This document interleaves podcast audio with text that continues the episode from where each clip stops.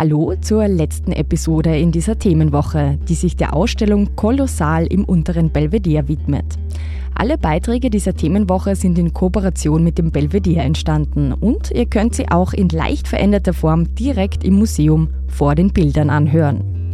In dieser Ausstellung, die sich ja dem großen Format oder Kunst auf riesigen Leinwänden widmet, war es den beiden Kuratorinnen Stella Rollig und Johanna Hofer wichtig, keinen historischen Überblick zu schaffen, sondern die Kunst in spielerischer Form zu hängen und damit in jedem Raum eine eigene Atmosphäre zu schaffen. Der Raum, in dem wir mit dieser Episode gelandet sind, widmet sich dem Thema Natur. Und wir stehen mit Kunstvermittlerin Julia Dröpke vor einem abstrakten grünen Bild. Ähm, hallo, mein Name ist Julia Dröpke. Ich bin Kunstvermittlerin im Belvedere und ich darf dich heute mit zu dem Gemälde von Herbert Brandl führen. Dieses Gemälde ist aus dem Jahre 1997 und trägt keinen Titel.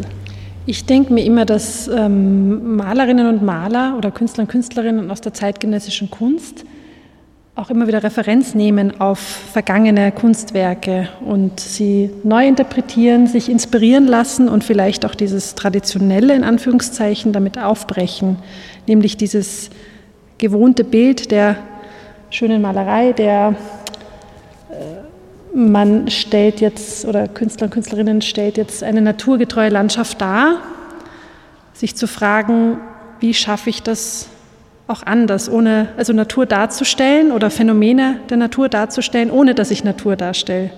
Und damit versuche dennoch den gleichen Effekt zu erzielen, nämlich die Frage nach, ich bin in einer Landschaft oder welches Gefühl erzeugt es in mir. Und im Vergleich zu den Gemälden hier in dem Raum, die um uns herum hängen, sieht man ganz schön, wie sich das Thema der Natur in der Kunst oder die Darstellung der Natur in der Kunst verändert hat oder sich auch gewandelt hat. Auf den ersten Blick, weil ja doch man sich als Besucherin oder als Besucher immer etwas äh, ähm, vielleicht erhofft, an dem man sich festhält, etwas Figuratives zu erkennen ähm, mag, erkennt man auf den ersten Blick nichts. Also das ist auch etwas, mit dem Herbert Brandl quasi ganz bewusst arbeitet, nämlich mit diesen Stimmungen, die erzeugt werden und aus Quellen weiß ich, dass Herbert Brandl sich wirklich wochenlang äh, vorbereitet auf ein Gemälde. Und er sagt, dass wirklich, wenn er so eine große Leinwand bemalt, muss das bis ins Kleinste durchgeplant werden. Er sammelt viele Motive und viele Postkarten. Wenn er dann aber schlussendlich zu malen beginnt, passiert das sehr intuitiv und oft ganz anders von der Idee, die er ursprünglich hatte. Und ich sehe, also für mich, wo ich das Gemälde das erste Mal betrachtet habe, war es für mich wie ein, wie ein dunkelgrünes, äh, wie, ein, wie ein See, wie ein dunkelgrüner See, in den etwas, also ich kann es nur etwas nennen, eintaucht.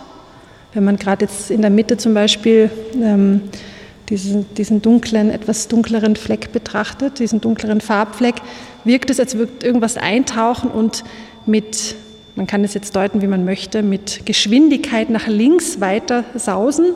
Oder man kann es natürlich auch deuten, dass es aus dem, für mich war es in dem Moment Wasser hinausspringt und dann in Nebel übergeht.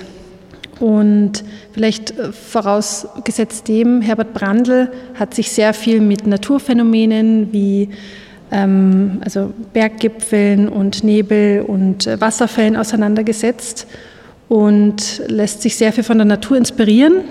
Er selber arbeitet mit einem sehr großen und lebendigen Pinselstrich.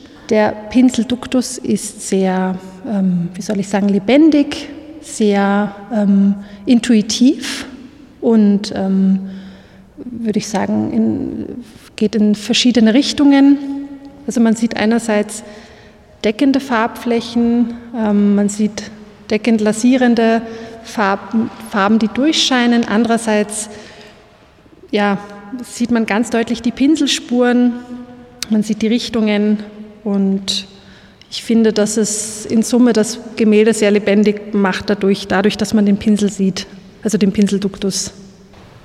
Wenn man ein paar Schritte zurückgeht, finde ich, erkennt man ganz gut, welche Tiefe das Gemälde auf einmal bekommt, dass es Farbflächen gibt ähm, im rechten Bildrand bzw. in der Mitte des Gemäldes, die sehr, sehr deckend sind. Ähm, dahingegen auf der linken und auf der rechten Seite die Farben nach oben hin immer luftiger und leichter auslaufen und man fast das Gefühl hat, man steht vor einer Landschaft und hat, hat sogar fast etwas wie einen, für mich, für einen Vorder-, Mittel- oder einen Hintergrund, der durch wie eine Art Horizont getrennt ist. Also von hier aus, finde ich, erkennt man ganz gut, dass, ähm, oder könnte man erkennen, dass oberhalb der Mitte gedacht, dass es dort wie eine Art Trennung gibt und dass man sich vorstellen könnte, dort sind Berge, Landschaften, also oder man sieht einen Horizont. Ein grüner Gebirgssee, in den man bei dieser Hitze am liebsten eintauchen würde.